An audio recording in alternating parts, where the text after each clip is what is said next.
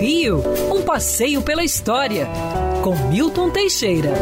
Amigo ouvinte, dia 7 de setembro de 1930 foi especial para a história do Rio de Janeiro e, por que, do Brasil.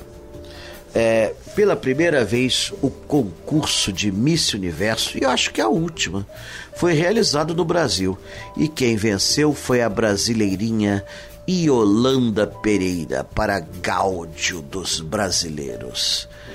A jovem, uma jovem de família, sulista, muito bonita, derrotou suas concorrentes e mostrou ao mundo algo que nós temos de melhor: a beleza da mulher brasileira. Quem já viajou por aí por fora sabe disso. Alguns países têm mulheres com rosto muito bonito, como é o caso das espanholas, é, como é o caso é, das mulheres da Europa Oriental, como é o caso das americanas. Outras têm corpo bonito, como as francesas, as italianas, mas só nós temos a mulher completa, bonita por fora e por dentro, tudo nas proporções corretas. Não é à toa que a mulher brasileira é louvada em milhares de músicas, sejam negras, morenas, loiras. Mulher brasileira em primeiro lugar. Ai, ai, ai.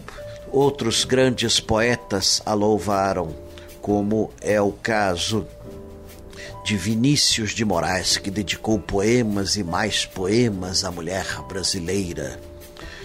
E tudo começa com o reconhecimento de Yolanda Pereira como a mulher mais bonita do mundo em 1930. Ela não está mais entre nós, mas esteve, e quem a viu diz que a escolha foi correta.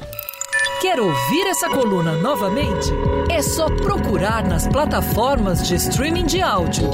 Conheça mais dos podcasts da Band News FM Rio.